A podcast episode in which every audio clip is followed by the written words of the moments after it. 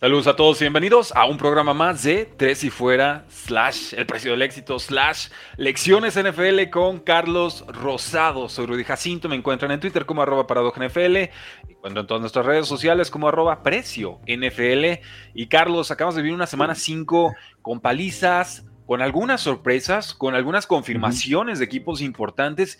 Y ahora sí, a pesar de que no fue una buena semana de predicciones para mí, creo que esta semana 5 fue la más importante en cuanto a definir quién es contendiente, quién es pretendiente y realmente qué rumbo van a empezar a tomar algunas franquicias, porque yo ya veo algunas que van a empezar con esas ventas de garage de cara a final de octubre por todo esto de la fecha límite del trade. ¿Cómo estás, Carlos? Eh, ¿Cómo estás, Rudy? Qué buena semana, ¿no? Esta, las 5 ya, ya los equipos, ya, ya pasó la pretemporada, ¿no? De, de, la temporada, porque recordemos que pretemporada todavía los jugadores titulares no juegan, ya en juegos activos este, este mes de septiembre sirvió para saber con qué jugadores cuentan, cuál es la identidad de tu equipo y, y ya después de un mes de fútbol americano, de NFL, empiezas a conocer ya los equipos. Realmente esta semana 5 fue crucial y empiezas a ver la identidad, ¿no? O sea, lo que hay de muchos equipos, qué equipos juegan esos 60 minutos, qué equipos juegan 50 minutos. ¿Qué equipos no juegan? Para ver la profundidad, ¿no? También del equipo y qué equipos realmente están mal. O sea, lo que viste en la semana 1 y 2, lo confirmas en la semana 5, que tienes muchos problemas. Por ahí vamos a hablar de los Patriotas, que es uno de ellos, este, de lo que está sucediendo ahí con, con esta organización, porque terrible, ¿no? O sea, Bill Belichick no logra conseguir su victoria número 300. Tenía la oportunidad en el Gillette, entre los Santos, un rival que, bueno, altibajos en la temporada y este y no se le da, ¿no? Esa victoria 300 y este en casa y además fueron blanqueados. Eh, eh, eso es más doloroso todavía. Bueno, me marcaste la pauta. Voy a empezar con, con 49ers contra Cowboys, pero creo que es justo y necesario empezar con esto de Patriotas. Y aquí este reveló, o sea, no fue una buena semana para mí, pero tomaba incluso a los Patriotas, aún con la baja de, de Matt Judon, aún con la baja de Cristian González, por un tema muy sencillo, además de la localía se supone que el cocheo tiene que tener impacto en algún punto. Yo pienso más de Belichick que de, que de Dennis Allen en ese, en ese sentido. Claro. Pero los Santos venían de 20 series ofensivas sin anotar touchdown.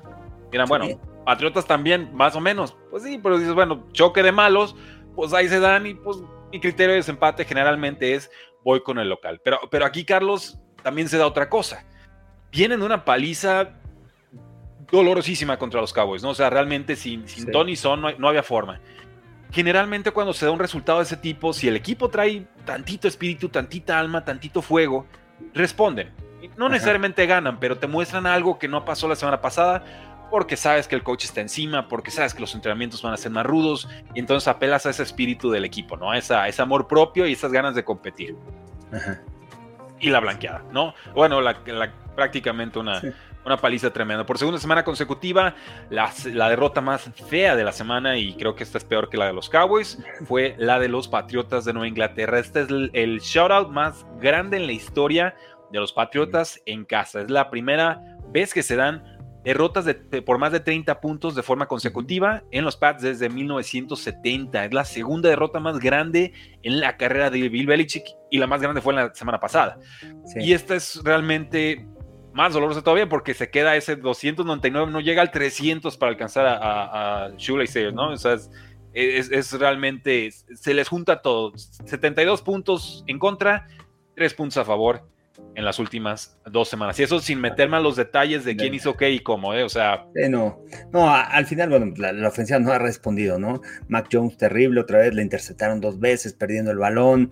Este pero lo que más me lleva a sorprender, el año pasado se criticaban mucho, ¿no? El tema de la coordinación ofensiva con Matt Patricia, que no tenía experiencia, que era más una mente defensiva, pero correr mucho mejor el balón. O sea, era un equipo que podía correr el balón, que sabías cuál era la identidad, era correr el balón, proteger a Mac Jones. Este año no hay identidad en el equipo, su ataque terrestre es inexistente, la línea ofensiva tiene muchos problemas. Nunca había visto un equipo de Bill Belichick tan mal coachado, ¿no? En, eh, porque sabemos que sus equipos va mucho al enfoque de los pequeños detalles, enfoque en la línea ofensiva, en las salidas, en los detalles, en los fundamentos. Y eso pues ha ayudado a que esté en buen nivel, pero este año creo que lo han perdido. Eh, no sé qué pasa, trajeron una mente ofensiva que yo esperaba mucho más de Bill O'Brien, mucho más creativo, pero realmente no ha podido encajar el esquema a lo que juega Mac Jones, ¿no? Entonces, realmente no sé qué pensar de, Nueva Inglaterra,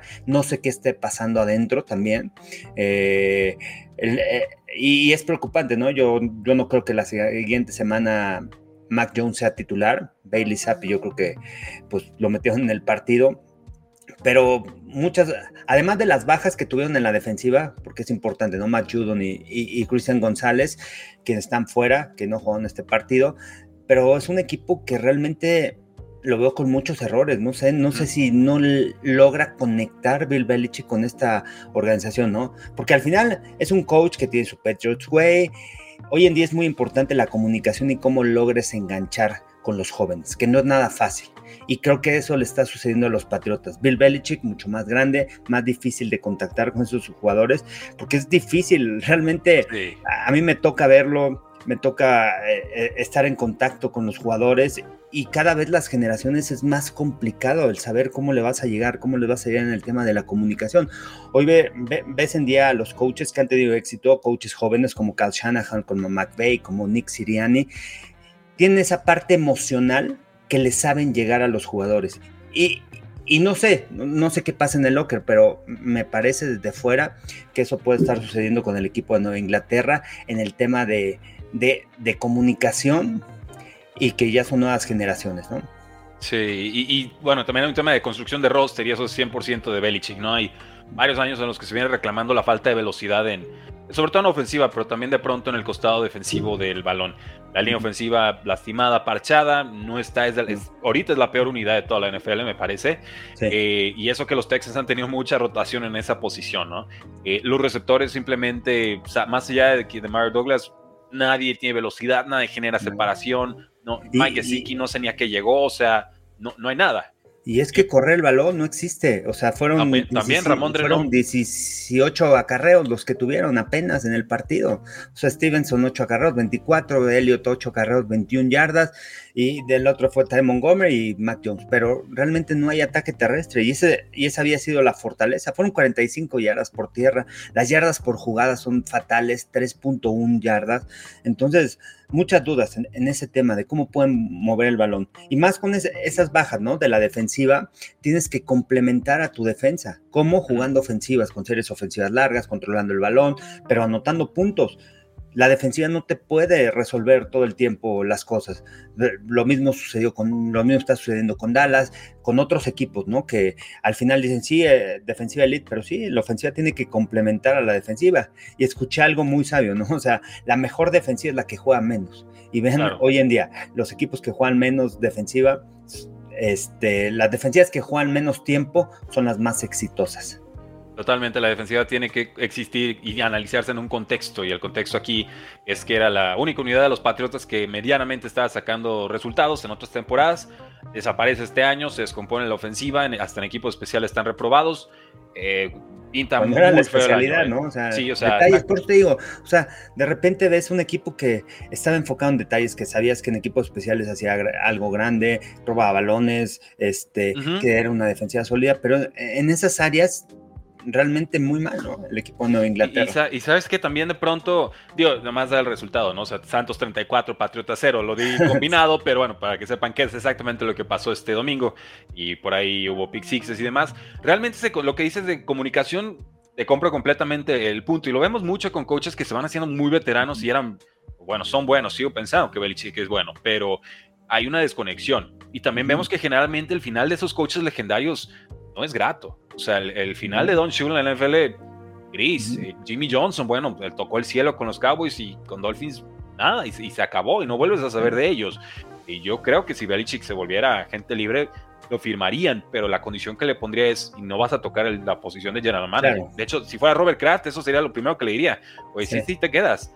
Pero esa posición de general manager ya se acabó. eso De, dobletear el rol eh, hace 30 años, quizás ahorita, hoy por hoy, enfócate en la defensa, enfócate en el ataque, enfócate en, realmente construir ese roster porque se te vaciaron de coaches de tus años de éxito y, no pudiste reconstruir eso, no tuviste ese, ese trabajo, ese semillero para, para aportar y crecer ese, ese talento y aparte no agregas a, los elementos de velocidad correctos y aparte traes un quarterback que contagia para mal, o sea, que, la, que no te transmite nada en positivo y que aparte cae mal porque se le tacha de sucio, ha tenido jugadas sucias. Ya van dos veces que va a la banca y lanza un pick six para abrir el partido. Entonces, ¿cómo le pides a los jugadores que compitan si desde el coreback ya estamos mal, ¿no? Y, es difícil reprocharle todo a él porque la línea no está, los receptores no están, el juego terrestre no está. Pero el coreback en algún punto también tiene que aparecer y la realidad es que Mac Jones remontadas le recuerdo una. Párale contar. Entonces, creo, que, creo que esa era se acaba. Sí, se acaba y, este, bueno, el tema también de GM, ¿no? Eh, eh, el tema de General Manager al final, él es el encargado de escoger a los jugadores no el head coach, ¿eh? ojo, ¿eh? en la NFL no es así que tú reclutas como head coach, no, no, no, es el, es el, gerente general el que toma las decisiones. Por eso es importante que el gerente general tenga eh, ese rol, ¿no? De haber estado como scout y todo eso es lo que buscan de un general manager, que tienes otras responsabilidades, claro. Y, el tema de head coach es con los jugadores que tengo, los, bueno, tengo que desarrollar y tengo que adaptar mi esquema ofensivo, defensivo, equipos especiales a lo que tengo, ¿no? Entonces, es una doble función muy complicada, no es fácil también para Bill Belichick y, sí, yo también estoy de acuerdo, ¿no? O sea, tiene que ser el enfoque él de head coach o el enfoque de general manager, ¿no? Pero decidirse por una de las dos. Ahora, también hablemos de los Saints, ¿no? Abren muy bien esta defensa con el pick six de Tyrann Matthew en el primer cuarto. Eh, no hubo realmente nada de los Patriotas en terceros downs, lo limitan a uno de 12 en terceras oportunidades. La ofensiva no espectacular, realmente, eh, pues aprovechando campos cortos y anotaciones defensivas también. Alvin Camara, 97 yardas y touchdown apenas en su segundo juego, regresando de suspensión. Entonces, los Saints de pronto muestran señales de vida. Sigo viendo los si tú ves el juego, o sea, cómo protegieron a Derek Carr corriendo el balón. Alvin Kamara tuvo 22 acarreos, ¿no? A lo mejor no tuvo un, buen porcentaje, 3.6, pero no abandonaron el, el, ataque terrestre. Saben a qué juegan, saben a qué juegan. Saben a qué juegan y todo, ¿no? O sea, entonces, este, pues creo que hubo buen planteamiento y este, aprovecharon jugar fútbol americano complementario, los pick la defensiva te generó puntos, este, Granderson ha hecho un buen trabajo también en la línea defensiva de los Santos y ahí van, ¿no? El equipo de los Santos en esa división que está floja, la, sur de la Nacional, y se colocan tres ganados, dos perdidos, Patriotas 1-4. Totalmente. Eh, recuerda que si quieres ganar tus ligas de fantasy fútbol tienes que suscribirte al precio del fantasy, rankings, waivers, alineaciones y mucho más para que ganes todas tus ligas. Vaya 5-0 o 0-5, tenemos la mejor forma de ayudarte a llegar a playoffs y eventualmente ganarlos. Ahí está el link para los que están en el podcast, bueno, el, enlace sería stan.store diagonal precio NFL. Aquí en imagen tenemos el código QR y también va a aparecer el link debajo de este video. Y aprovechando también eh, la pausa comercial, váyanse a suscribir al podcast de Carlos Rosado. Ahí subimos este episodio. También sube contenido a lo largo de la semana para que no se lo pierdan. El mejor análisis de X's and O's en todo México. Ya, si están así como que bien generosos, pues aquí nos vemos también en el podcast. Subimos este episodio, subimos algunos otros lives y demás. Pero si fuera NFL, nos encuentran en todos sus dispositivos. Carlos, pasemos a este partido de Jacksonville 25, Buffalo 20 en Londres. muy raro, ¿no? El juego. Eh, sí, pero hay un detalle aquí que no me gustó y que desgraciadamente me enteré tarde, Carlos, y me acabo de enterar hace unos minutos. Buffalo viajó a Londres el viernes. Ah, sí. Y los Jaguars estaban ahí desde estaban ahí desde la semana o sea, Si yo jugando básquet en la prepa me iba dos días antes a competir a Torreón desde Guadalajara para medio aclimatarte, ¿cómo no van a llegar los Buffalo Bills cuatro o cinco días y nada más de, eso tienen que preocuparse, ¿no?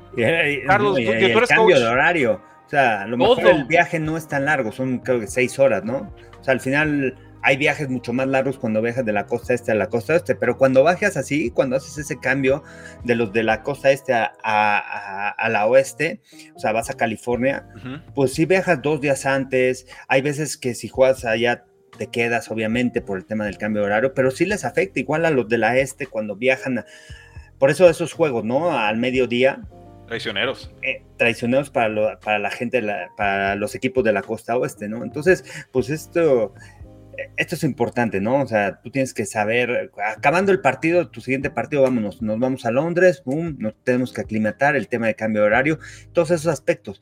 Son pequeños detalles que, van marcando, ¿no? La diferencia. A lo mejor no fue clave para el partido, eh, pero pues sí fue importante, ¿no? Al final afecta a los jugadores de una u otra manera y más que sabes que los Jaguars estaban ahí desde la semana pasada porque ya jugaron su partido en Londres. Los Jaguars, no sé, deberían jugar más partidos en Londres, ¿no? O sea, que se muden a Londres, su casa. Que se muden. Bueno, pero sale el comisionado a decir, bueno, queríamos ver qué pasa, porque este juego fue un experimento en, este sentido. Eh, Jacksonville se queda, ¿no? Entonces, dos juegos del mismo equipo en Londres, porque Y aparte estaban como visitantes.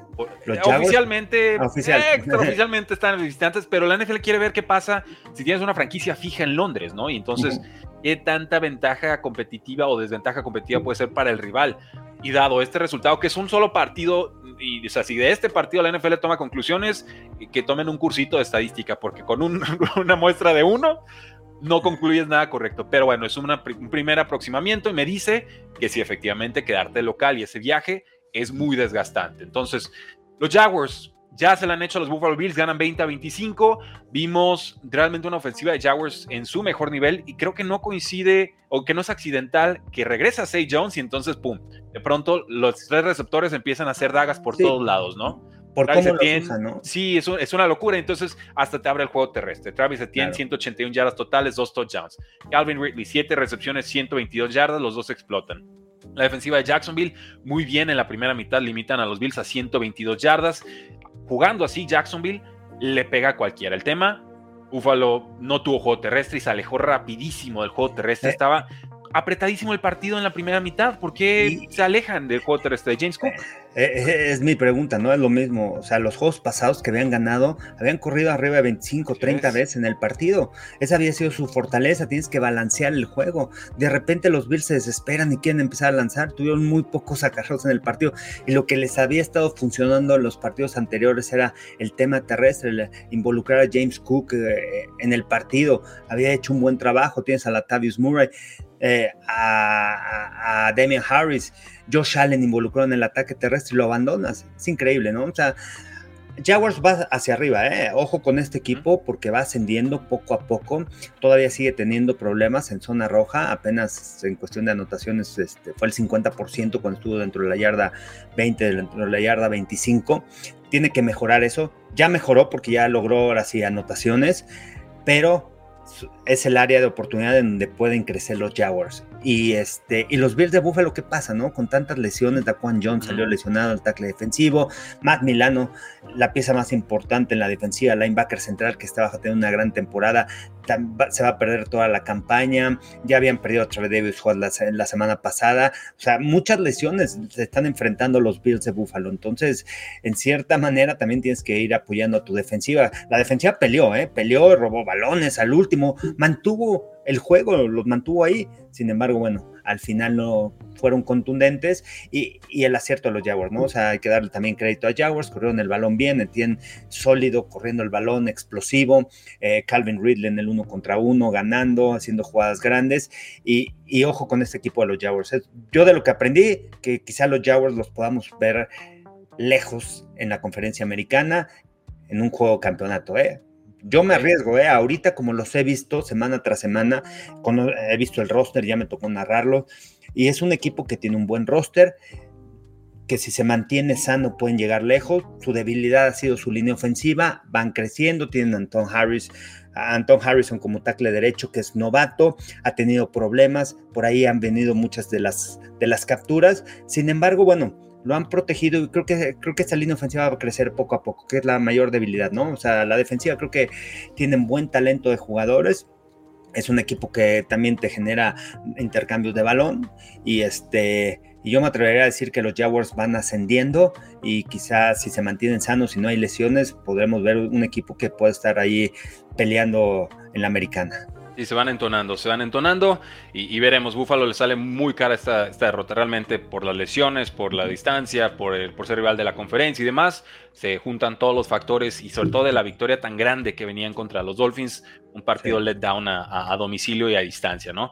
Eh, gracias a todos los que están conectados en estos momentos. Ayúdenos dándole like al video, no importa si están en Facebook, en YouTube, en Twitter ese like ayuda a que el video siga creciendo y también quiero leer sus comentarios. Los vamos a estar mostrando durante toda la transmisión como lo hacemos todas las semanas, pero eh, evidentemente si estamos hablando de un juego en específico, no puedo leer comentarios de otro partido. Entonces, si quieren, vamos comentando específicamente ese juego para poderlos también yo leer y que también la gente que nos escucha en podcast pueda eh, familiarizarse con el sentir del pueblo, que es importante importantísimo. Y aquí nos dice Jesús J. Jesús, eh, una pena la pérdida de Milano, dos bajas sensibles con la de Troy Davis White, se vio Allen desconectado, la ofensiva fuera de ritmo, etcétera. En la primera mitad noté eso y ya en el medio despertaron en la segunda. Siguen extrañando a Brian Dable, ¿eh? esta ofensiva no ha sido la misma claro, no. que Dable no está. Dable no se hubiera alejado así del juego terrestre con estos elementos, es, mi sentir. Y también, y, también el tema de los intercambios de balón, ¿no? Otra vez vuelve a perder el balón Josh Allen, y, cuando estaba Brian Dable había corregido, ¿no? Esos detalles con, con Josh Allen, ¿no? el porcentaje de pases completos, o sea, lo, había sabido trabajar, mejorar, desarrollar y, esta ofensiva era mucho más creativa, creo. Siento, entonces creo que obviamente les hace falta Brian Dable a la ofensiva y más a Josh Allen, ¿no? Tras cinco semanas, Carlos, ¿quién va a ganar esta división de la AFC. Dolphins o Bills. Porque estamos hablando de semana 5 de confirmaciones y aquí Bills nos vuelve a meter la duda. Pero, pero los Bills creo que siguen, siguen estando ahí, ¿no? Van a estar en la pelea. Ya le ganaron a los Dolphins, que es una ventaja. Todavía tienen que ir a Miami a jugar más adelante en la temporada. Este, sí, y bueno, de ahí los Jets ahí peleando, pero no sé hasta dónde pueden llegar con Zach Wilson. Quizás, si todo pinta bien. Este, y bueno, el Patriotas pues no, no va a pelear, ¿no? O sea, ahí está entre Bills y, Miami, y tiene esa ventaja Bills, ¿no? De haberle ganado a los Dolphins, este, tenerles tomada también la medida, y, y el tema pues son las lesiones, ¿no? O sea, tienen al otro linebacker, Terrell, no, como... ¿El de, de Bills? Sí, Braylon Spencer, creo que se llama el, el, de Bills, que está jugando bien, ¿eh? Pero, pero al final el, el, gran líder ahí es Matt Milano, ¿no? O sea, Matt Milano cambia la defensiva cuando él está dentro del terreno de juego y eso, eso ayuda muchísimo. Oye, y, Mandé, ajá, Terrell Bernard. Terrell Bernard, sí, que, que, que, ha tenido una muy buena temporada, ¿eh? sustituyendo a Tremaine Edmonds, no, sé, no hace falta él, pero sí, obviamente necesitas una pareja como es Matt Milano, o sea, que marca la diferencia. Oye, este... ¿Escuchó? Aquí que nos preguntaban, ¿eh? nos preguntan, yo hay que tomar, tocar este tema de, Miami, hablando de la división este, que, le gana a los Giants, ¿qué está pasando con los Giants? Es mi pregunta, ¿no? ¿Quieres ir a ese juego? Vamos directito de una vez. yo, yo Dios, hay menos juegos, hay cuatro equipos descansaron, Cleveland, Seahawks, Chargers y Bucaneros, entonces podemos expandirnos un poquito más. Vamos. Sí, nos preguntaban aquí, ¿no? Que, pues, Miami 31, este Giants 16 preocupante lo de los Giants, ¿no? O sea, preocupante. Yo desde la semana pasada, cuando Brian Dable empezaba a platicar con, con Josh Allen, nada le veía la cara a Brian Dable y decía, chi, a ver, ¿cómo no, no logras ver esto? Identificar, no sé, o sea, ya errores de, novato, ¿no? ya, lo habíamos de, hablado. toma de decisiones, ¿no? De Daniel Jones, de lo que hizo la semana pasada. Esta semana los Giants, increíble. ¿Qué hicieron con el balón? Lo tuvieron 35 minutos a la ofensiva. ¿Qué hicieron? No hicieron nada, no podían anotar. No, hicieron nada. Anotaron con la defensiva, ¿no? Ese pick six, este. Y, creo que, bueno, muchos problemas en el equipo de los Giants y, y creo que todo parte del tema de Daniel Jones, ¿no? O sea, sé que, la línea sale lastimado, por cierto. O sea, y, entra Taylor y pues tampoco es como que no. Pero el año pasado no sucedió eso con, uh, con Daniel Jones, ¿no? O sea, pues, eh, estaba buscando su extensión de contrato también. Sí, bueno, igual estoy mal, ¿eh? Tú corrígeme si estoy, estoy en un error, pero yo con Daniel Jones y lo de Brian Dable lo veo casi como si hubiera sido su temporada de novato. y decía en, Mofa hasta cierto punto. Su año 4 nos mostró lo que más o menos tuvo que haber mostrado en su año 2. Pero digo esto del novato porque generalmente un quarterback novato empieza bien o mal y lo van estudiando y a la semana entre la 2 y la 18 es cuando las defensivas realmente meten esas pruebas de fuego con ajustes de cinta ya estudiado, ¿no? Entonces, ¿cómo haces el ajuste a los ajustes de los, de los rivales? Creo que aquí ya le hicieron los ajustes a la ofensiva de Brian Dable con, con Daniel Jones. Con Daniel no veo la capacidad del quarterback para hacer ese nuevo ajuste. Y ahí es donde creo que está el error en la extensión de contrato que le dieron. Grave, grave porque no hay por dónde y la línea ofensiva no está. Y le permitieron 48 puntos a, bueno, vamos, o sea, esta defensiva de los Dolphins permitió 48 puntos a los Bills y aquí limitan a los Giants a los 16. A 16. Entonces ahí, ahí vemos la, la diferencia, ¿no? Sí, y, bueno, es, la debilidad ¿no? de Miami, ¿no? La, defensa, que este juego era una buena oportunidad para que ellos demostraran, empezaran a crecer y complementaran a la ofensiva. La ofensiva de Miami está en tres jugadas, pum, pum, es explosiva, oh, ¿no? Oye, esa carrera de Tuvieron 25 minutos el balón nada más, esta ofensiva, 500, más de 500 yardas, o sea, una, ofensiva explosiva y además creativa con Mike McDaniel, creo que ha hecho un gran trabajo. David Ashine, tremendo lo que está haciendo el novato, otra vez vuelve a notar este, la velocidad que tiene. o sea, no es sostenible eso, ¿verdad? ¿eh? Con todo y su línea ofensiva que no es la mejor, pero han sabido sacarle provecho a todos los los Generan espacios, pero y lo de Devon Ashan, digo, no, no es no es sustentable porque nadie puede estar corriendo para 150 yardas en no sé, nada de acarreos y todo. Pero tiene el tanto talento, ¿no? Y el esquema está diseñado de tal forma y Terry Kill preocupa tanto. Y, ahora vemos realmente hasta con Raheem que cuidado con las entregas de balón, pero bueno, en este juego no importó. ¿cómo los detienes? ¿no? O sea, realmente aquí es el enigma de San Francisco y los Dolphins. Ya lo hizo Buffalo. Y, aparte pudieron, no, sé, o sea, pudieron poner más puntos en el marcador. Sí, se pusieron ya cómodos, o sea, con la mano en la cintura y le bajan, entre comillas, le bajan velocidad porque la velocidad es, top, pero no sienten la necesidad de anotar 50 puntos. Eh, y, es eso, ¿no? O sea, es, increíble, realmente... Vamos a ese costado del balón. Los Dolphins tuvieron más de 500 yardas en ofensiva, Dos intercepciones de Tua Bailoa permiten que los Giants medio aguanten en el partido. La intercepción de la que hablábamos fue un pick six de 102 yardas. Y, la comparación es fácil, ¿no? O sea, las yardas por jugada, casi 10 yardas por jugada en Miami, 9.7. O sea, en una oportunidad te pones a una yarda el primero y 10. Y, y los Giants les cuesta trabajo mover el balón, menos de 4 yardas en el partido. Pero el, tema de los Giants, es, el tema de los Giants es Daniel Jones, la extensión de contrato. Este, y, y bueno, que realmente ya no sabes qué hacer, o sea, lo has protegido, lo proteges con el tema terrestre, lo proteges con, este, con screens, con pantallas, con, con el quick game, pero ya no hay forma de protegerlo, ya, ya, ¿qué más puede hacer Brian no, Play actions, y lo malo de ahí no está y no hay receptor número uno. Darren Waller lo empezaron a mover, me da gusto, creo que tuvo 11 targets, 8 recepciones con 80 y tantas yardas, va, por ahí va el camino, con Barkley, sí, pero ok, ¿y qué más? y, no, no, hay más, y ese, y ese es el tema, ¿no? Y, y, volvemos a lo mismo de con Mac Jones.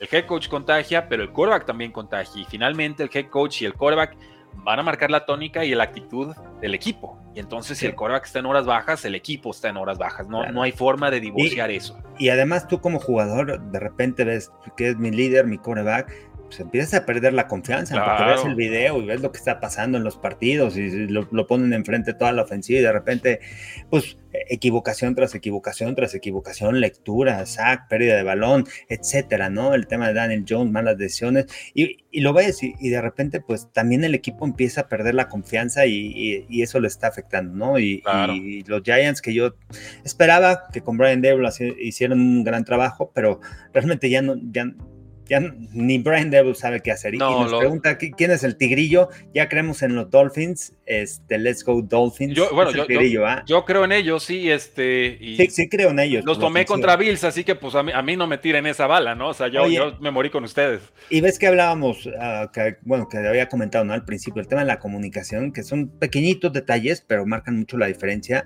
Ve cómo lleva Mike McDaniel, ¿no? Un un head coach más joven, pero tiene ese enganche con los jugadores. Eso es importante porque al final los jugadores juegan para, también para el head coach. voy a jugar para él, me voy a partir todo ahí en el terreno de juego.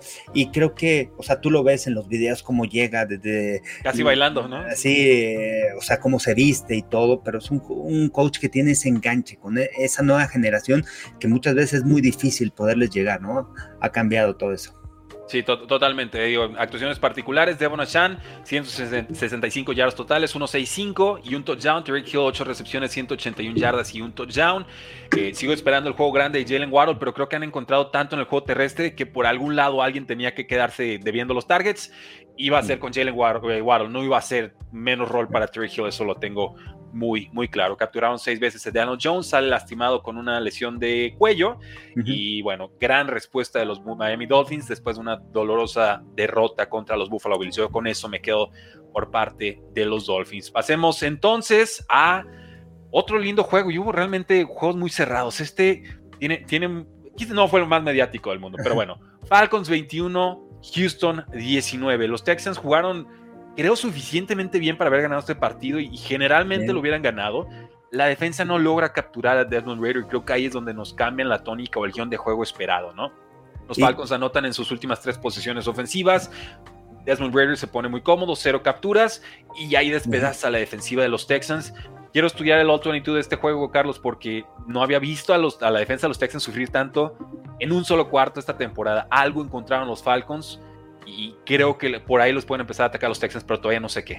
Eh, el tema terrestre, ¿no? Al final protegieron a Desmond Reader, aunque lanzó 37 pases, que creo que fue su mejor juego, que la semana pasada hablábamos, ¿no? Cómo Arthur Smith podía proteger al coreback, pero aquí fue eso, ¿no? El tema terrestre corriendo el balón, distribuyendo el juego, porque Villan Robinson tuvo 14 acarreos, Allegier tuvo 17. Entonces, hablas de que estás corriendo arriba de 30 veces el balón. Entonces, en cierta forma empiezas a controlar el juego. Atlanta es un equipo que no puede venir de atrás, que es difícil.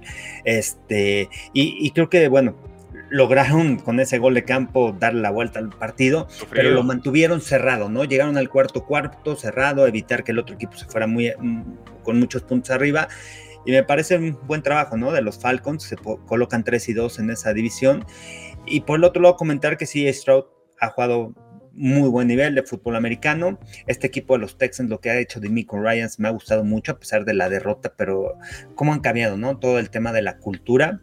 Y este, y los Texans, pues es un equipo en reconstrucción, pero que está luchando semana tras semana, y, y ese coreback franquicia ya lo tiene, ¿no? Sí, Stroud realmente tremendo al inicio de la temporada, no pierde el balón, toma decisiones rápidas, este, evita capturas, con todas las lesiones, ¿no? Que ha tenido en la línea ofensiva. Entonces, son de las cosas positivas que podemos sacar, aunque perdieron el encuentro. Y por parte de los Falcons, el ajuste, ¿no? Después de haber perdido la semana pasada en contra de los Jaguars y Desmond Reader, que sabías que no podía lanzar el balón, le regresas la confianza y bueno, poco a poco empieza a involucrar a, a, tus mejores receptores, ¿no? A Drake, Drake London y a, y a, Kyle Pitts, pero apoyado siempre de tu ataque terrestre. Villan Robinson va para va a estar, interesante, ¿eh? ¿Quién va a ser el novato ofensivo del año? Muy ¿eh? difícil. aquí, se enfrentaron. Robinson, porque lo que están jugando, top. Sí, está, está muy difícil. Realmente, Villan alcanza a ser como una. Le hacen como una especie de pichada mal lanzada y la alcanza a rescatar sin realmente ver el balón casi, casi. O sea, lo alcanza como, como en su espalda, porque ya estaba pensando hacia qué lado iba a regatear al defensor y se lo lleva, ¿no? Y ahí tomas desde arriba, realmente que se ven muy, muy interesantes. Lo están compartiendo mucho en redes sociales esta mañana. Vamos a subir a nuestras redes también para que la busquen. Eh, para mí ahorita sería híjole, no, no, no puedo, no sé. Eh, creo que sería CJ Stroud porque realmente la posición de quarterback pesa más. Eh, recuerdo que Dak Prescott en su momento lo ganó, aunque sí que Elliot también tuvo un temporadón. Pero y David Shine, ¿eh? Ojo con el de Miami también. Empezó un poquito más tarde, pero. La conversación. No podemos dar, no se lo podemos dar a los tres, no sé, está, está difícil realmente. Va a estar bueno. Pero los Texans, bueno, alcanzaron a tener una serie ofensiva para ganar el partido. Tank Dell sale lastimado, creo que eso afecta un poquito. Eh, y Desmond Ritter ya lo hizo dos veces, ¿eh? o sea, lo hizo contra Packers, me acuerdo perfecto, se convirtió en John Montana, igualito. Y en este juego lo, vuelve a hacer. El tema es cuando le llega tantito la presión se descompone de formas muy eh, feas. el problema de Atlanta es no te puedes ir abajo 14 puntos, ¿no? O sea, llegar al cuarto cuarto abajo por 14 puntos. Puedes estar abajo por 6 puntos o por una posición. ¿Sabes qué?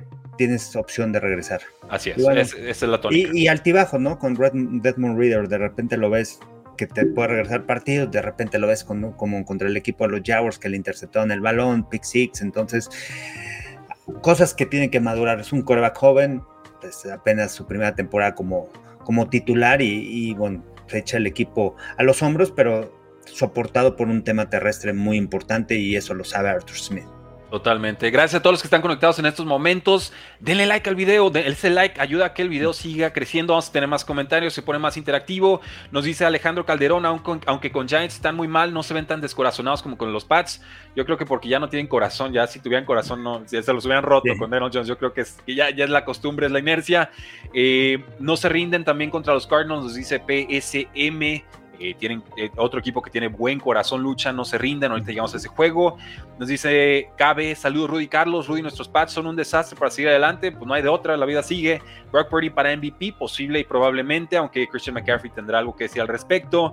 Branco dice saludos desde Alemania, gracias. Y los 49ers, ahorita llegamos, ese va a ser el último partido del día de hoy. Mucho que analizar. y, aquí en los novatos también, ¿no? Nos faltó Pucanacua un poquito abajo de ellos, pero, o sea, ah, sí, está peleando. Ahorita ya regresó Cooper Cup y le estuvieron dando el balón, lo estuvieron alimentando, ¿no? A Cooper Cup en este juego contra Filadelfia.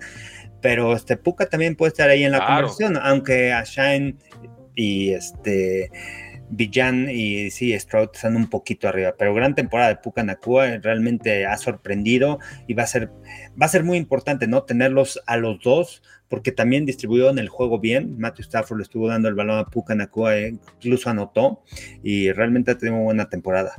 Me gusta este chavo, ¿eh? Es una, se le fue un pase, se le fue un balón, un poquito fuerte, pero se tardó un poquito en levantar las manos, pero es muy seguro, realmente tú lo ves atrapar las manos y también le provocó un balón suelto, pero necesita aprender de esas cosas de NFL, ya no es colegial, balón va un poquito más rápido a asegurar, pero tiene buenas manos, atrapa todo y sin ser tan espectacular en sus rutas como Cooper Cup, este, se separa de los profundos, entonces... ¿Sabes como quién juega? Como, como Robert Woods. Y ese rol ya lo conocemos en esta ofensiva, es muy productivo. no, y va, va, a apoyar mucho y apoya el ataque terrestre, también bloquea bien, que eso es parte importante, es lo que le gusta a Sean McVay de los receptores, ¿no? Sí, no, no, sin lugar a dudas. Ahorita pasamos a ese partido, eh, pero Detroit 42, Carolina 24, este lo podemos analizar rápido, Y, tiene una lectura muy sencilla. ¿eh? Los Lions siguen entonándose, Sam Laporta está teniendo una de las mejores temporadas para una ala cerrada de la historia. Ofensivamente mueven el balón a placer, 236 yardas, 3 touchdowns de Jerry Goff. David Montgomery, ojalá usaran más a Jameer Gibbs, pero pues, ni siquiera estuvo, estuvo este. Jameer sí, Gibbs este, Bueno, aunque estuviera sano, no lo, no lo usan así. Pero bueno, David Montgomery haciendo la chamba, 129 yardas, un touchdown. Se ve como una buena contratación de off-season. Eh, vamos, la defensa también muy, muy bien. Le están leyendo todas las jugadas a las panteras. Y pobrecito Bryce Young. O sea, realmente tú ves sus partidos, la línea ofensiva no aguanta. Y el único receptor que genera separación tiene 34 años y se llama Aram Thielen, ¿no? Sí. Órale, no, pues gracias. Y, ves lo de Anthony Richardson, ves lo de CG Stroud. Veo a Panteras que le empieza a dar, a dar urgencia porque el discurso mediático empieza a ser, ah, tuvieron que haber tomado a CG Stroud, vean cómo juega. Aparte tantos golpes, ¿no? Que ha recibido Bryce Young temprano en la temporada, porque no es un quarterback tan grande, es un quarterback de 1.83, es un quarterback de cerca de 90 kilos, o sea, está recibiendo golpes constantemente por la protección de la línea ofensiva, por más por, por, buen jugador que sea, por inteligente, eh, por tener ese awareness, por tener esa movilidad en la bolsa, le están pegando constantemente y bueno, no pueden aguantar. Y, y bueno, ya llegaremos al juego también de Anthony Richardson, que tiene que aprender que no se le tiene que dejar ir a todos los jugadores, que en cierta forma, este, a pesar de que está grande, aquí estás tratando ya con adultos, no es como en el colegial que todavía jóvenes y, al, y, puedes correr constantemente el balón y todo, y te tienes que proteger en cierta forma. Pero bueno, el tema de Carolina preocupante y, eso ya lo veíamos venir desde la pretemporada, ¿no? O sea, le pegaron muchas veces en, pretemporada a Bryce Young. Y Frank Wright, pues pues lamentable, ¿no? Lo, no ha podido hacer ese cambio. Me llamó la atención cómo dejaron ir a Steve Wilkes el, año pasado, que fue el coach, head coach interino, y no lo dejaron porque hizo buena, buen cierre de temporada, ¿no? No la mejor, pero hizo buen cierre con, con lo que tenía. Y, este, y al final lo dejaron ir y ahora es coordinador defensivo de San Francisco y trajeron a Frank Wright, mente ofensiva, para desarrollar a Bryce Young, pero tienes que tener protección. Y por otro lado, Detroit así, si hablamos muy bien de los Jaguars, quiero hablar muy bien de Detroit porque lo vi en el jueves por la noche contra Green Bay, su defensiva, su, cuatro frontales, cómo utilizan a Adrian Hutchinson, a veces presiona por fuera, a veces por dentro, los están rotando, esa defensiva es agresiva, este, una ofensiva que por tierra tiene la mejor línea ofensiva de la NFL o de las mejores junto con la de Filadelfia, es una línea ofensiva sólida, es una ofensiva que te atasca el balón por el centro del campo y eso protege mucho a, Jared Goff, entonces para lanzar con play action abre todos los espacios, entonces a pesar de que no jugó Jameer Gibbs, a pesar de que no jugó Amon Rassam Brown, anotaron más de 30 puntos, ojo con estos Lions, sí, contra Carolina, pero han estado ejecutando, han jugado bien y son, es un equipo que está constante. Pero lo que más me gusta, ya, ya hablaste de la ofensiva y ya hemos hablado de eso, la defensa, ¿eh? La defensa poco se habla de Detroit y esa línea defensiva es muy peligrosa. ¿Y sabes cuál es la ventaja? Es tipo San Francisco, que no necesitas disparar, que no necesitas utilizar otro hombre extra para presionar al Cora. Con cuatro hombres puedes ejercer presión, puedes crear caos contra las ofensivas. Totalmente, Detroit 42, Carolina 24 y sinceramente el, trámite del partido no estuvo ni así de cerca, estuvo, fue, fue tuvo que hacerse una paliza aún más eh, marcada. ¿Creen que mis Go Bucks puedan frenar a los Lions? Tomaría Lions en ese duelo, pero lo platicamos más adelante. Eh, Indianapolis 23, Tennessee 16, fui con Tennessee a domicilio y estuvo cerca, ¿eh? o sea, realmente jugadas instantes. Bravel así es, ¿no? Sí, pero eh, al final se queda Sí, están, o sea, de Andre Hopkins tuvo un partido retro, ¿no? Un partido importante. Eh, estos Colts consiguen 193 yardas por tierra y estoy viendo realmente los números de Zach Moss fueron 195 eh, yardas totales, dos touchdowns. Eh, ponte cómodo Jonathan Taylor porque ya hay competencia. El, tema para mí, o la sorpresa para mí, es que esta línea defensiva de los Titans era la mejor contra el juego terrestre, o estaba, estaba en ese ton. Y ya Zach Moss y los despedaza, ¿no? Entonces ya desde ahí te cambia el guion de juego. Los Titans también sufrieron limitando a Indianapolis en terceras oportunidades, permiten 8 de 13 y la defensiva no podía salir del campo en el cuarto cuarto, ¿no? Necesitaban sacar a los Colts del campo y Colts les quema siete minutos de reloj. Entonces ya no sé si, si esto va a ser una cosa de todas las semanas, si Colts aquí descifró algo y los, los rivales van a, aprovecharlo, o si fue un duelo puntual divisional, porque Derrick Henry se queda nada de anotar. Eh, touchdowns a realmente jugadas de cuarto y uno que pudieron haber fácilmente cambiado el, trámite del partido y, no termina sucediendo, ¿no? Eso eh, igual empezamos con los Titans. Eh, Bravel ha hecho un gran trabajo, ¿no? Con lo que tiene en la ofensiva. O sea, ya todos sabemos que vas con Henry, vas con Derrick Henry, Henry, Henry, todo. A veces necesitas otro jugador, ¿no? Y, me pongo a pensar, ¿no? O sea, ese cambio que hicieron con AJ Brown a, a Filadelfia realmente sí afecta, sí ha afectado, ¿no? En estos partidos cerrados, en estos partidos donde puedes ganar y de repente aparecía AJ Brown y te genera una recepción atrás de los linebackers, pum, se podía escapar, ¿no? Por esa habilidad que tiene después de atrapar el balón. Y este, y, no lo han encontrado, o sea, quisieron con Traylon Burks, pero no es ese jugador que te genere yardas después de la recepción, que te haga algo importante, ¿no? O sea, que las defensas se sano, por él. No está, no está sano, no puede ni siquiera este, mostrar y, a mí sí me llama la atención, Bravel mantiene los juegos cerrados, es un buen entrenador en jefe y con lo que tiene, ahí están. Y, la lesión de Anthony Richardson, ¿no? Otra vez, segundo partido, se va a perder creo que tres semanas por el tema del hombro aproximadamente, ya se perdió un juego por el tema de conmoción, o sea, es un coreback que le han pegado temprano en la temporada, a, mí me ha sorprendido mucho, pero en cierta forma él se tiene que cuidar, ¿no? O sea, me ha sorprendido por por lo que no tenía tanta experiencia en Florida, ¿no? O sea, de lanzar el balón en un coreback grande, con buenas habilidades, puede correr, pero no tan maduro y no tanta experiencia como, como, como coreback con tantos partidos, ¿no? O sea, eh, y este, y bueno, lamentablemente eso, Garner Minshew, pues creo que es un coreback que te puede sacar la chamba. y, y, la ventaja es que regresa Jonathan Taylor y con Zach Moss, entonces puede darle rotación a estos dos corredores ¿Qué tal? ¿Y cómo manejó Jonathan Taylor este tema? Eh? eh? porque además creo que no perdió dinero. O sea, por el tema de que todavía está en el, eh, en el con su contrato de novato. O sea, lo que estaba escuchando es que no perdió dinero en cuestión de game checks por el tema de estar en la lista de lesionados. Acaba, la, acaba las cuatro semanas, pum, estoy listo, regreso. O sea, sigo ganando mi sueldo, tengo mi póliza de seguro, de, de, ¿cómo se llama? Del tema del dinero garantizado que le dan y además extiende un contrato, ¿no? O sea, el garantizado de 23 millones, firmó por cuatro años 40 millones, pero el garantizado son 23. Entonces hizo un buen deal, ¿no? Aquí con el, tema de los cortes. y además llega con piernas frescas. pero le, dan el, contrato y Zach Moss explota, entonces digo, entonces ¿A qué le dan el contrato si ya tenía? esa es la única parte que me hizo ruido. De, ok, claro que quisiera tener a Jonathan Taylor en cualquiera de mis equipos, ¿no? Cualquier franquicia quisiera tener a un Jonathan Taylor.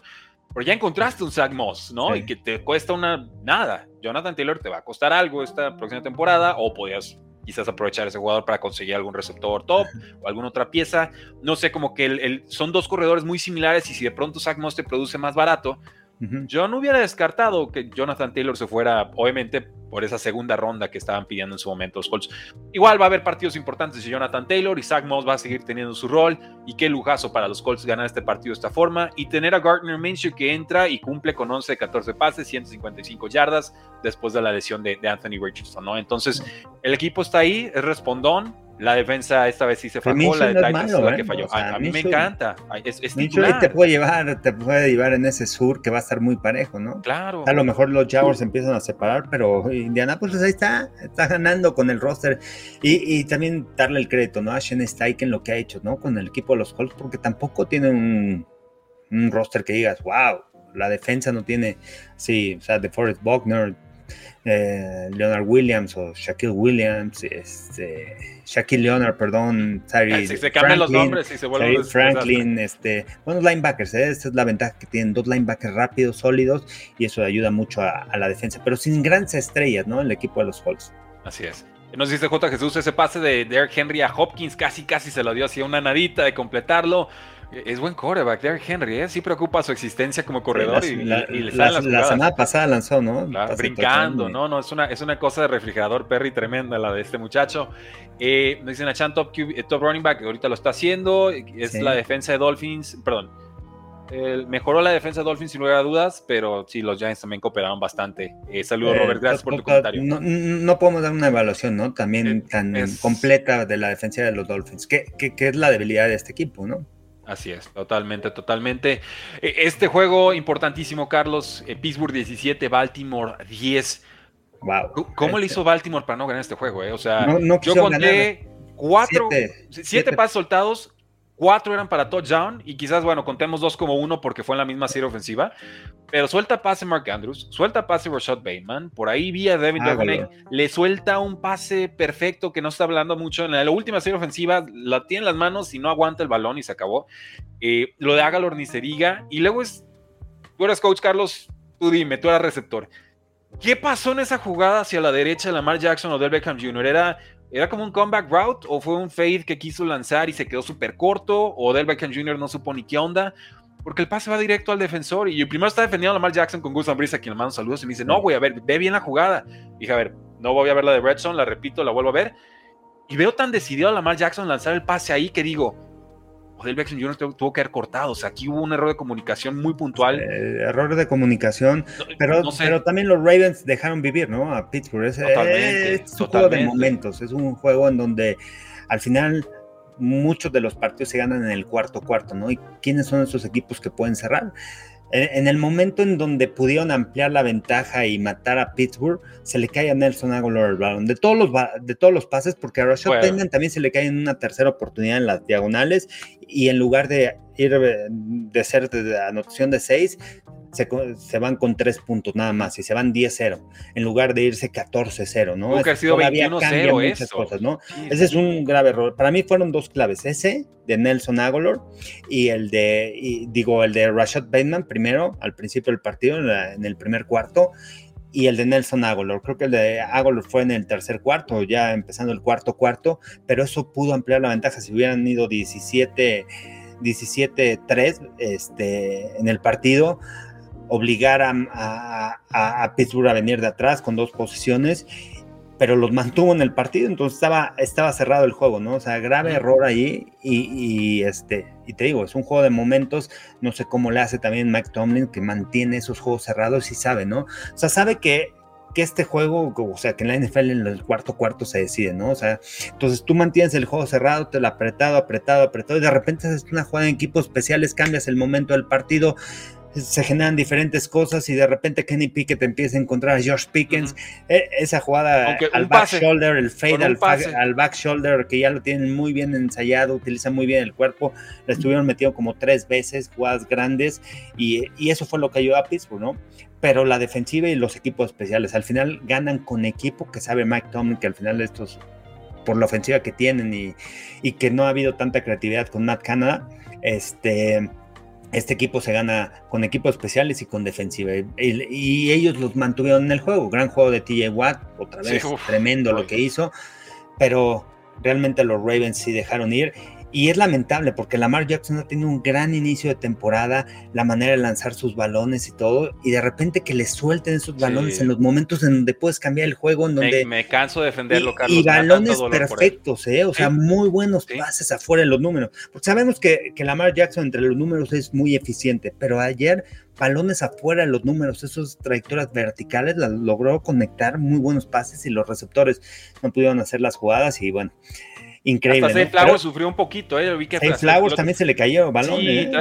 creo que lo trataron de utilizar más en profundidad y ahí empezó a vacilar un poco. Igual, Dolores de Crecimiento es un buen novato.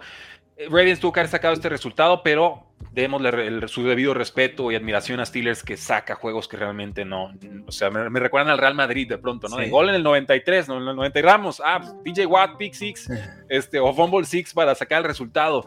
Y, está padre, no me parece una fórmula sustentable todos los, todas las semanas, pero lo hemos visto un par de veces, entonces obviamente esto no es accidental y es un duelo divisional en el que siempre pasan cosas muy extrañas y Lamar Jackson no ha tenido muchas oportunidades de jugar contra Steelers. Tiene dos derrotas y una victoria como titular y en las demás han sido eh, pues Tyler Huntley o Robert Griffins tercero simplemente por tema de, lesión. Pero bien dijiste, Carlos, iban tuvieran que haber estado 17 a 3 y ese, esa jugada en el los hubiera matado porque fueron, me, parece que iban 10-3 y creo que de ahí vino el, despeje que les bloquearon y fueron los dos puntos, ¿no? 10-5. Entonces, o sea, cómo cambian las cosas y cambia el momento, porque al final, cuando un equipo se empieza a crecer, difícil, ¿no? Contenerlo, más en su casa y el público. Público, a mí me tocó narrar ese juego y este, abuchándolos en el primer cuarto, pero se mantuvieron en el estadio, en el cuarto cuarto, apoyando a su equipo, ¿no? O sea, eh, buen trabajo, ¿no? O sea, para los que critican a Mike Tomlin, aquí está, ¿no?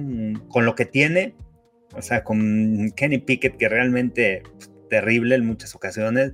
De repente, bueno, lograron sacar el juego y este, y en cierta forma, pues tu mejor receptor, ¿quién es? George Pickens. Tienen eh, lesiones, ¿no? O sea, no está Deontay Johnson, Pat Farmon no jugó, este, pero cambia el juego. Y Jalen Warren es un guerrero. Qué bueno que lo mencionas. Jalen Warren, como ya, ya lo podemos decir, ¿no, Carlos? Ya, lo, habíamos dicho antes de la temporada.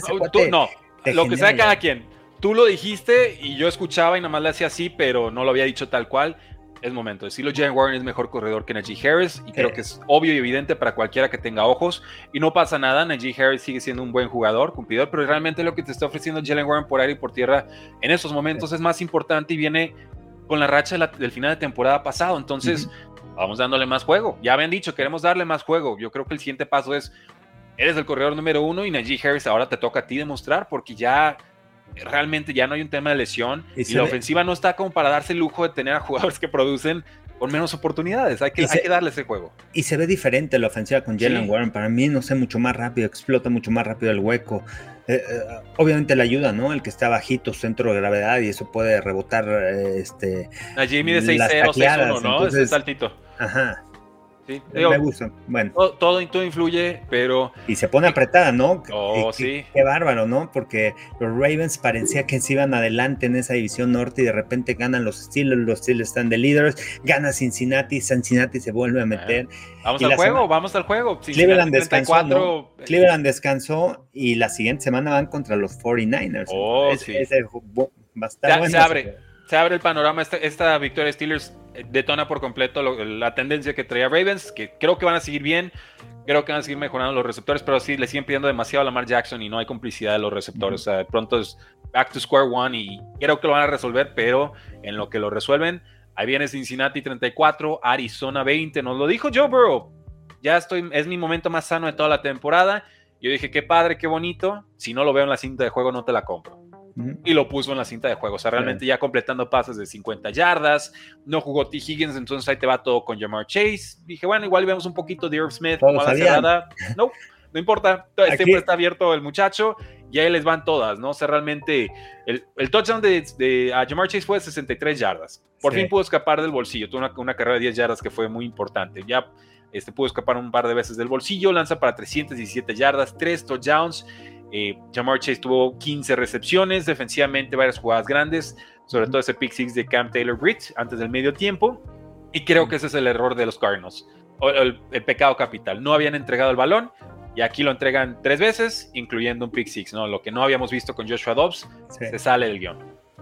Y bueno, aquí de las cosas interesantes, bueno, peleó, ¿no? Cardenales, los Cardenales han peleado en todos los partidos, limitados en, en su roster gran trabajo el que ha hecho Joshua Dobbs. Al final, bueno, cómo llega después de no estar en pretemporada, lo agarra Jonathan Gannon. Ha hecho buen trabajo Jonathan Gannon, hay que limpiar reestructuración, pero han jugado con esfuerzo.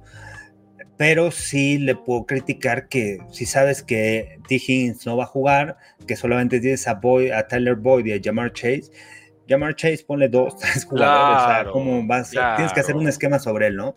Y aprovecharon la eh, la velocidad que tiene Jamar Chase, que, no ha aparecido esta temporada, que se le había criticado por el tema de que no habían generado jugadas explosivas, creo que promediaba menos de 10 yardas por recepción, eh, entonces no había sobresalido, ¿no? Pero en cierta forma un receptor así tienes que plantear un esquema defensivo para lograr detenerlo y evitar las jugadas explosivas. Su mejor momento, Joe Burrow empezó a conectar y posiblemente este equipo de Cincinnati vaya para arriba, ¿no? Porque de repente empieza muy mal, le gana los Rams, pierde la semana pasada y esta semana una victoria importante por el tema de que pudieron generar jugadas explosivas, no tanto, o sea, contra Arizona, pues era un rival que está en reconstrucción, que se esperaba que ganara el juego, pero lo, que me gustó es que pudieron generar jugadas explosivas, que es algo que habíamos visto la temporada pasada de Cincinnati, ¿no? O sea, tenían Joe Burrow y Jamar Chase, esa gran mancuerna, se empiezan a conectar y Joe Burrow jugando sano, que también es importante, y eso al final, cierta forma es algo mental, ¿no? Porque el jugador ya estoy sano, me siento bien, no me puedo lesionar, entonces es un aspecto mental, ¿no? Que Joe Burrow se siente confiado y, este, y empieza a generar esta ofensiva. Nos quedan algunos juegos más por analizar, Carlos. Eh, a todos los que están conectados, muchas gracias. Échenle like al video. Si todavía no le echan el like, adelante, ayúdenos con eso. Tienen su comentario de los partidos, los queremos leer en tiempo real. Y nos dice Jesús: ese pick six aniquiló el partido, el ataque terrestre no me gustó. Se lastimó James Conner, vimos más de, de, mercado, que es eh, un jugador de rol. Y, sabes qué? también comentar, ¿no? Porque el pick six también cambió el juego porque estaba muy parejo. Este, el pick six de los Bengals la defensiva empieza a generar. Y es lo que necesitan contra los Rams. ¿Qué, sucedió? Se lastimó el tackle izquierdo, empezaron a presionar. Trey Hendrickson tuvo un gran partido y le empezó a llegar a Matthew Stafford. Esta semana también viene el pick six. Entonces, en cierta forma, también esta defensiva tiene que crecer. Y creo que tiene un buen corredor defensivo. Luan Arumo me parece una gran mente eh, a la defensiva y, va a ayudar mucho, ¿no? O sea, ayudarle a esta ofensiva. No solamente la ofensa que puede generar arriba de 30 puntos, sino que la defensiva pueda generar puntos. Y eso le ayudó a los Bengals los años anteriores a, llegar a, playoffs. Sí, eh, nada más mencionar, del, se me pasó por completo, del Pittsburgh Baltimore, la intercepción de Lamar Jackson después de que les habían dado campo corto y luego Pittsburgh avanza todo el campo, eh, se presiona además de pronto. No, y sabes qué, ah, y hubo una jugada antes de culminar la primera mitad, en cuarta oportunidad, era cuarta y una, y, se la jugaron. me parece que hubo error de comunicación. Me parece que John Harbaugh quería que corriera el reloj y después intentar ese gol de campo, irse arriba 13-0 y de repente les entra el balón a llamar Jackson. No sé si así es. Yo no creo que así estuviera diseñada la jugada, porque de repente de todo sorprendió y presionó a Lamar, se deshizo del balón y fallaron en cuarto y dejaron ir puntos. Y Harbaugh también conocemos. Sí es agresivo, pero es un coach que también le piensa. Sí, sí, sabe lo importante, ¿no? Por la situación de juego, entonces. Totalmente. Gracias a todos por sus likes. Vamos con el Jets 31, Denver 21.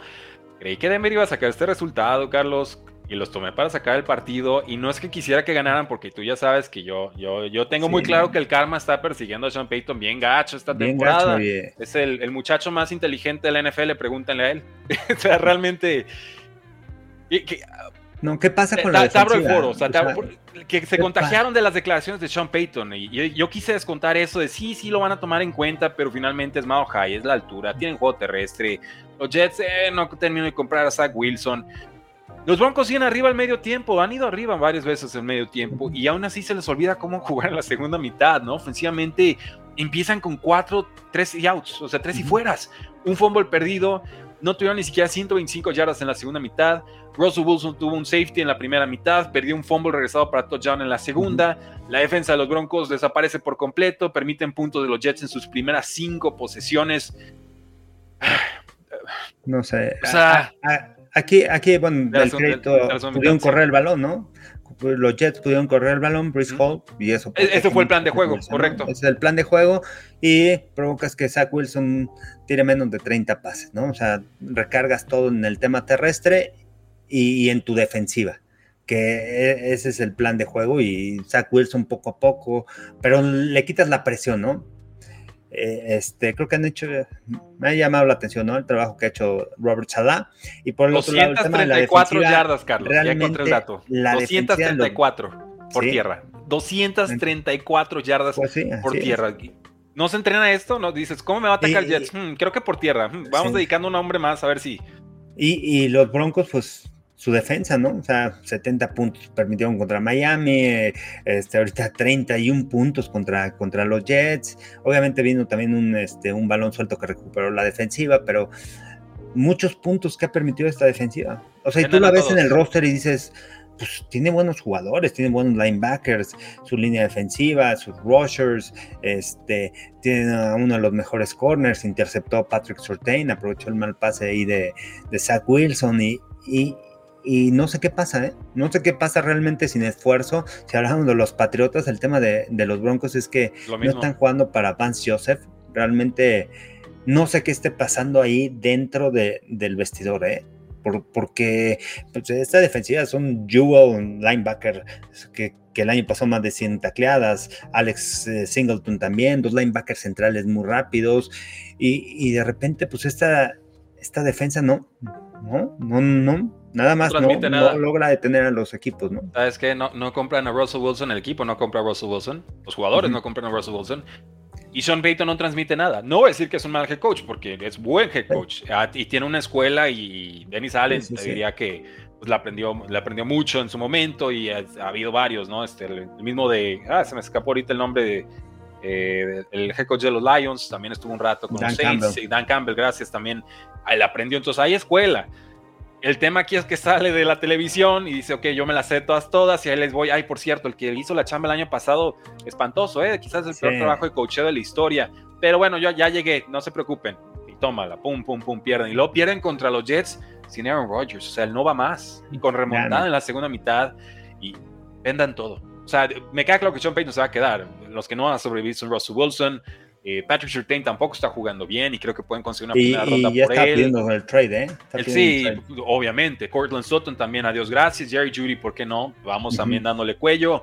Eh, usen más a Chase McLaughlin, a ver por qué vamos con Semash Pirine y sus dos puntos nada yardas por acarreo. Chase es el que tiene esa explosividad, lo hemos visto todas las semanas. Se lastima Javonte Williams, que no está jugando bien esta temporada. Es con Chase, vamos con Chase, sin miedo, sin miedo al éxito. Y y les da miedo. O sea, se va con su corredor de toda la vida, o sea, su veterano seguro.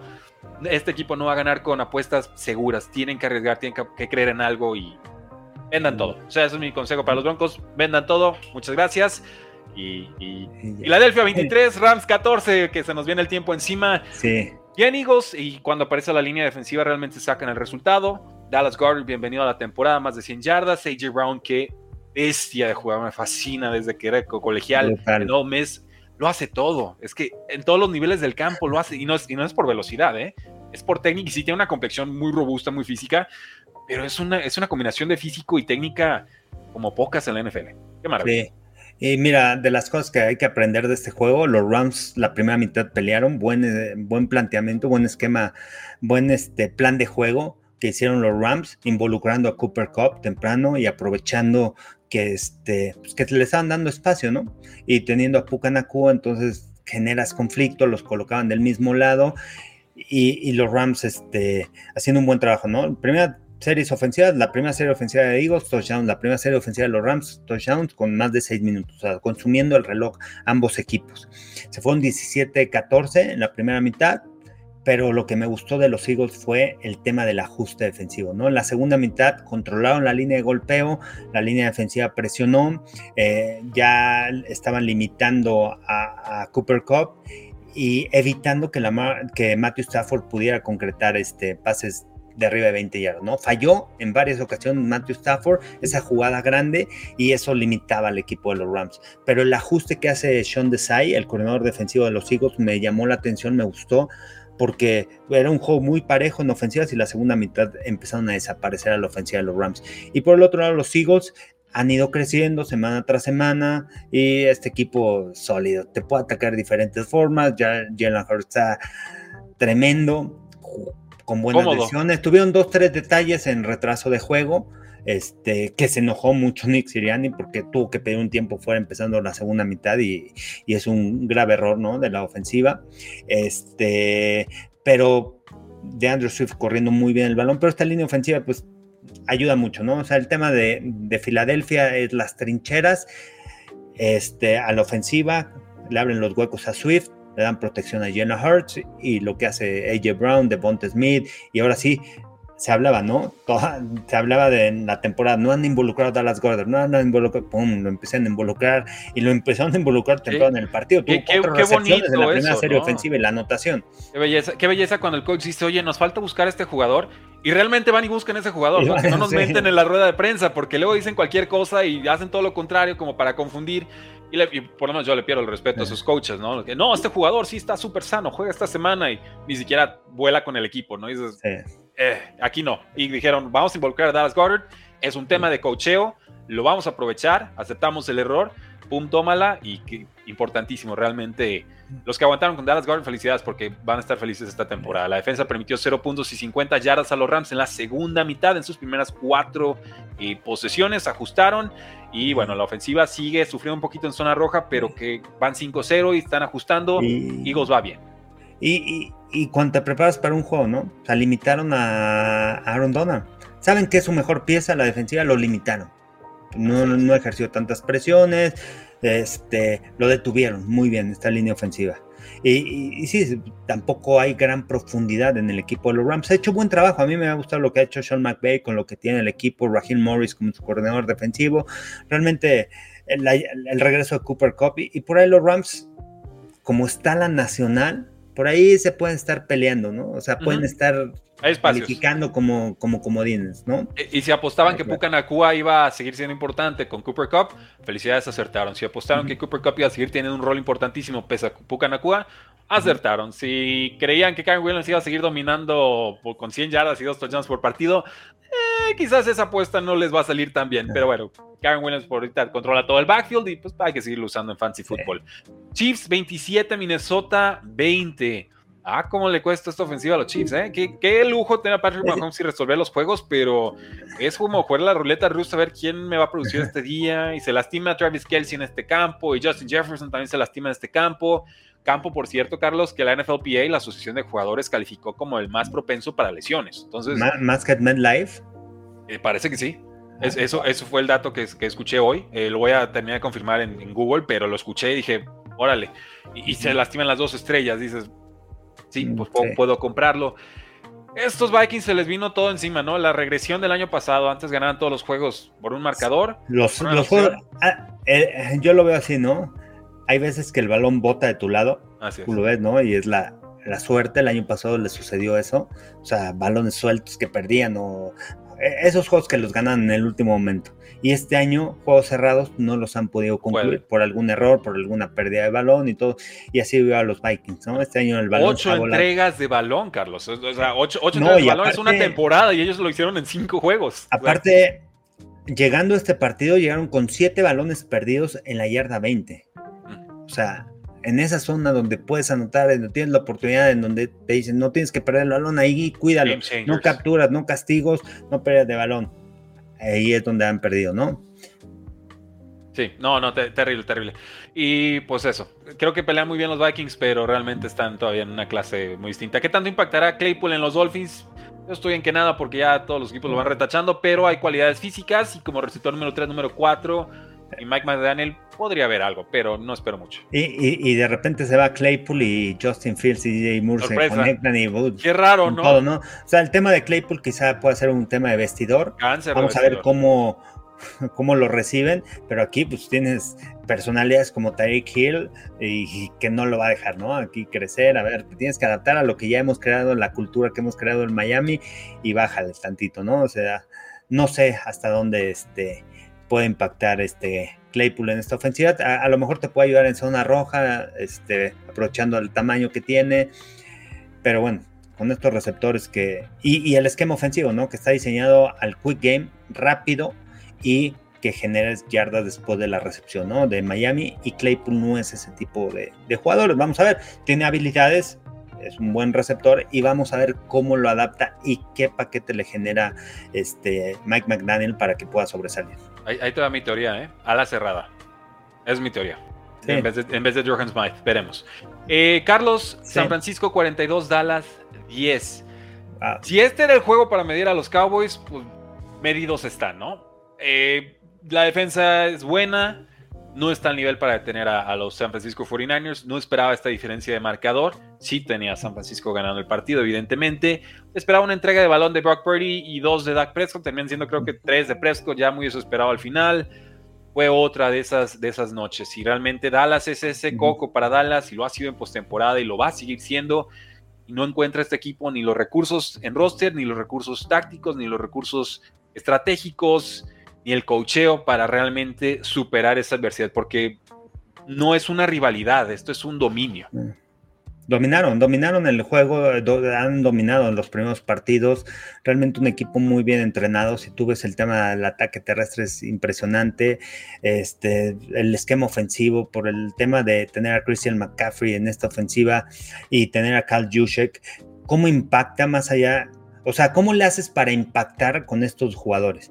Pues los mantienes todo el tiempo adentro del terreno. ¿Y cómo confundes a la defensiva con diferentes formaciones? ¿Por qué? Porque obligas a jugar a la defensiva con tu defensiva básica, pero de repente utilizas formaciones abiertas, de repente utilizas a Yushi como receptor, a McCaffrey como receptor, como corredor a Divo Samuel, y creas una confusión en las defensivas muy importante. Entonces, eh, eh, eh, eso es lo que hay que llamar la atención, ¿no? De cómo está armado el equipo de San Francisco y cómo se han adaptado muy bien sus jugadores. Y la defensiva, bueno, teniendo a Fred Warner, el mejor linebacker en la NFL, de lado a lado, aparece en todos lados. Este, esta defensiva es sumamente agresiva, pero Fred Warner la lleva a otro nivel. Y todos los jugadores juegan a ese nivel, ¿no? Ves a Greenlow llegar, bajar con todo, a taclear esta línea defensiva. Si hablamos de Detroit que pueden presionar con cuatro, esta línea defensiva te gana con estos cuatro frontales y te permite tener más gente atrás, ¿no? O sea, realmente muy completo el equipo de San Francisco.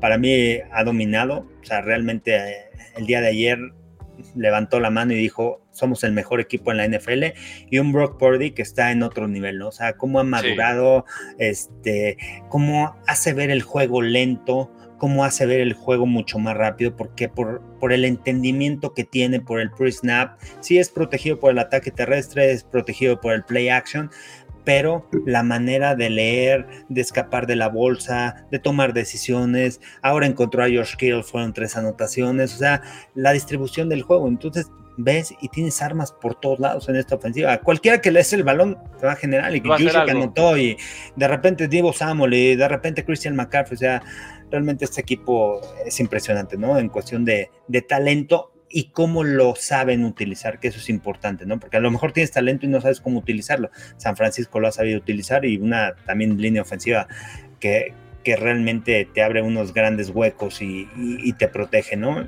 Un buen perímetro. Charvaris ha hecho una gran temporada, Ufanga atrás, este, o sea, es un equipo completo. Para mí, si se mantienen sanos, veo difícil que alguien los pare. No sé si se, enfrentan en temporada. Eagles en contra de 49ers. Veo 252 yardas, 4 touchdowns de Brock Purdy, 3 para George Kittle. Juega muy cómodo. Realmente está viendo el juego y dije, es que está cómodo. Está súper a gusto. Casi le puedes poner un sillón y te completa el pase y te echa un trago y al siguiente jugada. No sé, y, es, qué, lujo tener eso en un quarterback que se acaba de reventar el codo hace nada, ¿no? Y decimos, oye, va a poder volver a jugar, va a volver a tener fuerza, lo van a sentar por Trey Lance. Eh, Sam Darnold, no, nada, aquí no pasó nada, yo soy el dueño, es mi equipo, distribuyo y domino el sistema, tengo a los jugadores, tengo la línea, tengo el juego terrestre, la defensa me ayuda. O sea, Carlos, te voy a hacer la pregunta, ¿qué probabilidades hay de ver a San Francisco invicto en temporada regular? Invicta puede ser muchas, muchas altas probabilidades. Hay que ver, este, yo, no lo que analizar bien el calendario, pero al final no dependen contra quién jueguen. Yo creo que ellos hacen su trabajo y como el año pasado, ¿no? O sea, es un equipo que es físico y que los rivales cuando se enfrentaban San Francisco la siguiente semana, pues les costaba trabajo ganar y creo que la mayoría perdió, ¿no? Después de haber jugado a San Francisco por lo físicos que son. Siguen siendo ese mismo equipo, pero con mayor experiencia y ya jugando otro año juntos. Es increíble cómo, cómo han manejado también el tema del tope salarial por Divo Samuel, uno de los mejores receptores pagados. Trent Williams, uno de los mejores linieros ofensivos pagados. Christian McCaffrey, uno de los eh, el mejor corredor pagado, está trasito de Derrick Henry. A la defensiva Fred Warner, la extensión del contrato, uno de los mejores pagados. Nick Bosa, uno de los mejores, el mejor pagado, 34 millones, ¿no? Le, dieron este por temporada.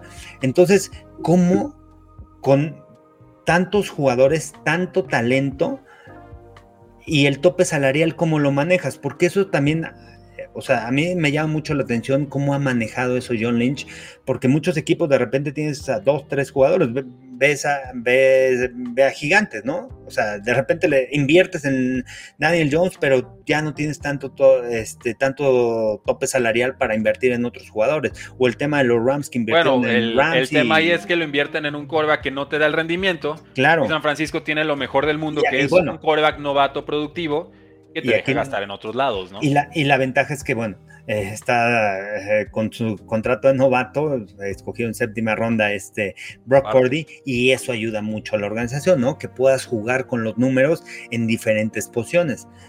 Y lo tienen que aprovechar, pero a mí me, me, este, me hace mucho ruido, ¿no? O sea, la manera como han manejado el tope salarial los 49ers para tener ese, ese tipo de personalidades en el equipo y bueno, realmente admiro ¿no? lo que ha hecho Kyle Shanahan en este equipo, traes a Steve Wilkes también como coordinador defensivo que, le, que tiene experiencia, el año pasado fue head coach interino con, con Carolina, mantiene esa misma defensiva, mantener esa misma cultura, ¿no? Y es un equipo agresivo, y es un equipo, realmente yo lo veo muy fuerte, ¿no? O sea, ellos y Filadelfia que ha crecido mucho, ¿no? O sea, de ahí eh, para atrás. Pero 49ers ya está. Eh, en la segunda 49ers ya está. Eagles estamos buscándolo todavía en la ofensiva. Pero 49ers ya está. O sea, lo que estamos viendo es eso es lo que van a enfrentar, ¿eh? Y suerte. No necesito esconderlo porque hasta ahorita nadie ha podido detenerlo. Con Eagles ya lo vimos el año pasado, pero creo que todavía están esos como altibajos, zona roja y demás con San Francisco yo así los veo llegando, si no se lastima nadie, al, final de temporada. Y sabes qué, el script de las primeras 20 jugadas, ¿no? O sea, Una maravilla. llevan anotados 31 puntos en, en, la primera serie ofensiva, ¿no? O sea, las primeras series ofensivas, pum, pum, pum, pum, te matan. ¿Y, cuál es la estrategia de San Francisco con el equipo que tiene, ¿no? O sea, es un equipo que no, o sea, que es difícil que pueda venir de atrás. Hay que ver en esos, en esos partidos, ¿no? Que, que pueda tener esa oportunidad, pero Kyle Shanahan sabe que se tiene que ir adelante y con la defensiva que tiene, pues ahí vienen las equivocaciones, ¿no? Obligar a venir de atrás. Browns, Vikings, Bengals en tres semanas, Jaguars, Bucaneros, Seahawks, me, interesa eh, Eagles. Sí juega ahí contra Eagles el 3 de diciembre. Seahawks, Cardinals, Ravens y Commanders. Yo creo que sí hay una derrota en el calendario de, de 49ers, pero no muchas más. Mira, va a ser buena prueba la semana que entra, ¿eh? Contra Stefanski y contra los Browns. Por el tema de cómo juega Stefanski, este, también viajan, eh, cambio horario y todo, juegan este, a las 11 de la mañana hora de México. Eh, y la defensa de los Browns. Y dos semanas de preparación, aparte. Dos semanas de preparación, es una eh, tiene un buen coordinador defensivo con Jim Schwartz, o sea, pueden contener este ataque. Vamos a ver si les da ¿no? y, y, Juan muy similar, ¿no? El tema del el tema terrestre, vamos a ver este, los Browns, pero San Francisco es la mejor defensiva, ¿no? De las mejores defensivas contra el tema terrestre y vamos a ver si Deshaun Watson puede hacer algo contra esta defensiva. Pero va a ser, a mí se me hace un buen juego, ¿eh? Creo que si gana San Francisco, San Francisco yo lo veo todavía arriba por todo, por todo lo que puede generar a la defensa y la ofensiva, pero va a ser bueno, va a ser buen tiro contra esta defensiva. Vamos a ver de qué está hecho tanto la defensiva de los Browns como la ofensiva de San Francisco. O sea, lo tienen, damas y caballeros, ese es nuestro análisis de todo lo que sucedió en semana 5 de la NFL 2023. Si les gustó el video, dejen like. Si no les gustó también, suscríbanse a los canales, activen la campanita de notificaciones. Y Carlos, ¿cómo te encontramos en redes sociales? Bueno, en Twitter, X o como se llame, Carlos Rosado V, en Instagram y este TikTok igual, Carlos Rosado V, eh, Carlos Rosado 15 en Facebook, Carlos Rosado Sports en YouTube y bueno, sigan las transmisiones jueves en la noche y domingo a través de Fox Sports. Perfecto, pues yo lo sigo esperando en el precio del Fantasy, Rankings, Waivers, alineaciones y más. Ahí tienen el código QR, stan.store diagonal, eh, precio NFL para que puedan disfrutar de todo lo que tenemos preparados para ustedes, porque la NFL no termina y nosotros tampoco. Tres y fuera.